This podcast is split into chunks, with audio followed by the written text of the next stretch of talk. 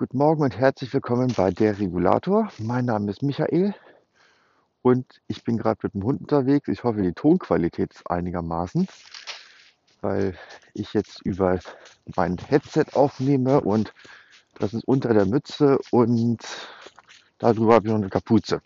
Ich bin nämlich gerade mit unserem neuen Hund Fritz unterwegs. Ja, und ja, als ich gerade aufgestanden bin, gucke ich mal so auf die Wetterstation. Minus 12,5 Grad. Ja, das ist frostig. Aber richtig kalt.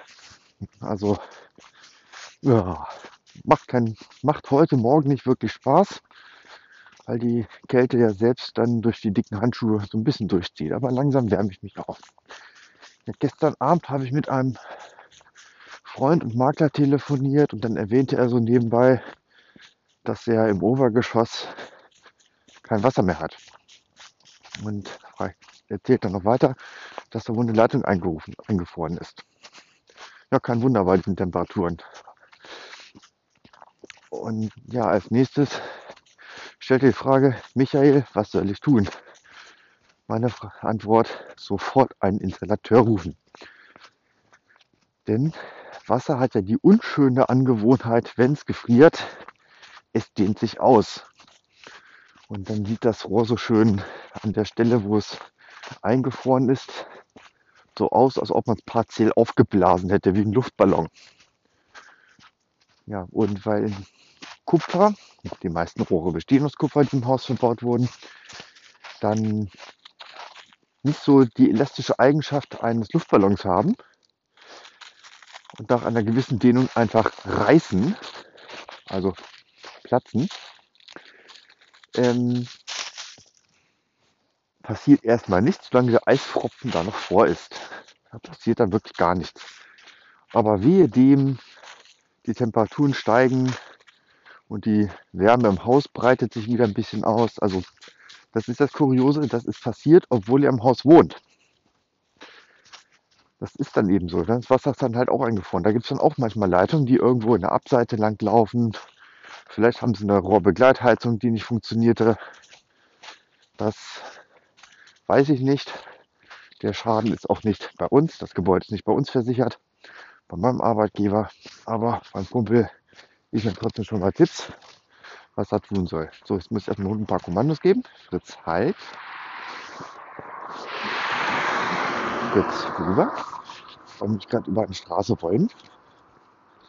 Da muss man den Hund halt ein bisschen üben, damit er nicht einfach blindlings rüberläuft. So, also zurück zu unserem Frostschaden.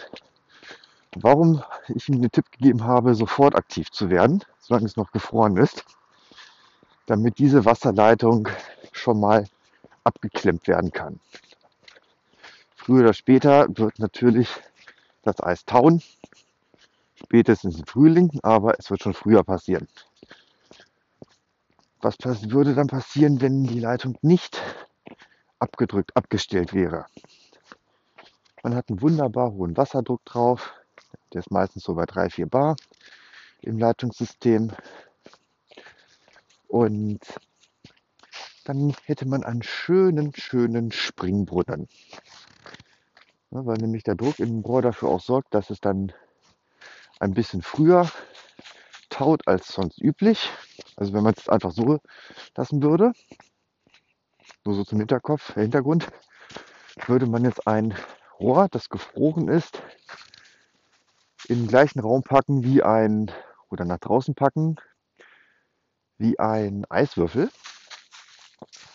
Aber das Rohr weiterhin unter Druck halten, würde das Rohr früher später eher auftauen als der Eiswürfel. Weil nämlich von hinten mal ein bisschen Druck kommt. Man muss natürlich sich manchmal fragen, wie weit geht der Druck, denn das Eis verzahnt sich ja dann auch im Rohr. Das ist ja dann eine feste Masse. Muss man sich ja ein bisschen vorstellen wie ein Stein, der da passgenau für angefertigt wurde und durch die Ausdehnung krallt es, krallen sich die Eiskristalle dann auch in der Rohrwand fest. Aber auf jeden Fall wird dann, wenn er nichts tut, man weiß natürlich nicht, ob das Rohr wirklich geplatzt ist, aber die Wahrscheinlichkeit ist immer sehr hoch. er sieht das Rohr nicht. Das ist irgendwo hinter Verkleidung. Deswegen habe ich einen Tipp gegeben, abstellen und dann als nächsten Schritt muss man das Rohr dann einmal einer Druckprobe unterziehen. Da wird dann meistens Gas reingefüllt, um zu gucken, ob es wirklich gebrochen ist, also aufgeplatzt oder nicht. Aber ich rechne damit, dass es bei ihm aufgeplatzt ist. Würde er jetzt diesen Tamtam -Tam nicht machen, dann würde halt irgendwann mal das Eis. Hier laufe ich auch gerade über selbiges. Hier ist eine Pfütze zugefroren. Würde irgendwann mal das Eis entsprechend tauen. Und weil ja dann Druck drauf ist, würde sich dann irgendwann mal literweise das Wasser ins Haus ergießen. Oder kubikmeterweise ist das richtige Wort. Bis man das merkt und reagiert hat, kann schon sein, dass man einen großen Schaden hat. Und dann wäre es auch durchaus im Bereich des Möglichen. Also angenommen, man verlässt morgens um sieben das Haus.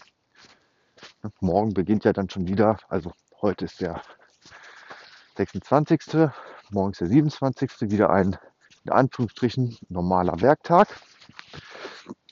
Angenommen, man verlässt morgens um sieben das Haus. So, und kommt dann nachmittags wieder. Die Temperaturen steigen dann, weil wirklich nächste Woche sind höhere Temperaturen angekündigt. Die Temperaturen steigen dann.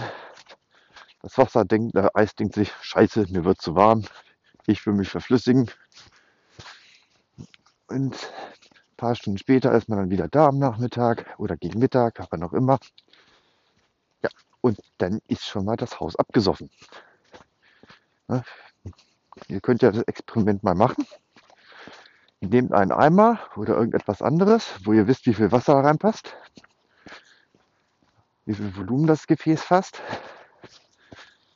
Dreht den Wasserhahn voll auf und dann nehmt den Uhr und guckt einfach mal, wie viel da pro, in, wie lange es braucht, bis dieses Gefäß voll ist. Und dann könnt ihr mal hochrechnen, wie viel Wasser dann in ein paar Stunden rauslaufen würde.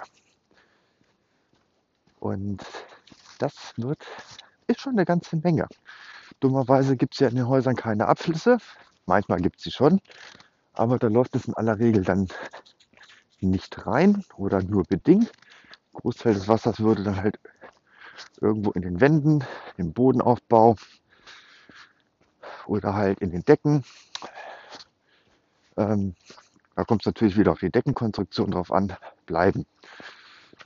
Also ich hoffe, mein Kumpel beherzigt meinen Rat und ruft wirklich noch vor dem Town einen Installateur an, damit das mit einfach Schlimmeres verhindert wird. Das hört sich jetzt einfach ein bisschen komisch an, deswegen Notdienst zu rufen, aber das hat durchaus seinen Sinn.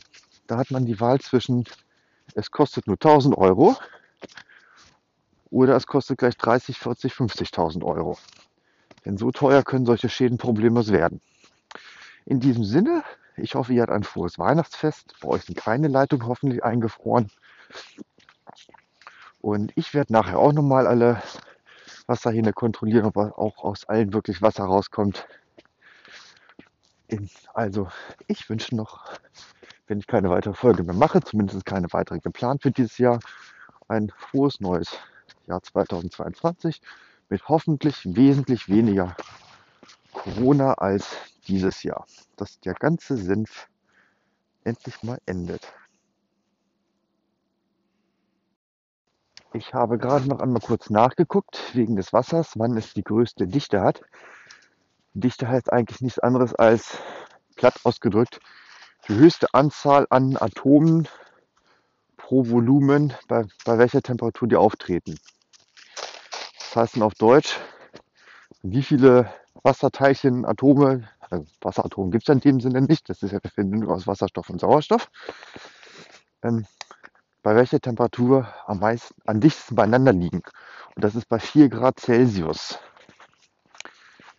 Das heißt wirklich, sobald die Temperatur unter 4 Grad sinkt, dehnt sich das Wasser seltsamerweise wieder aus. Kein Mensch weiß genau wieso. Es ist einfach so. In diesem Sinne, wirklich noch einen guten Rutsch. Bis dann. Tschüss.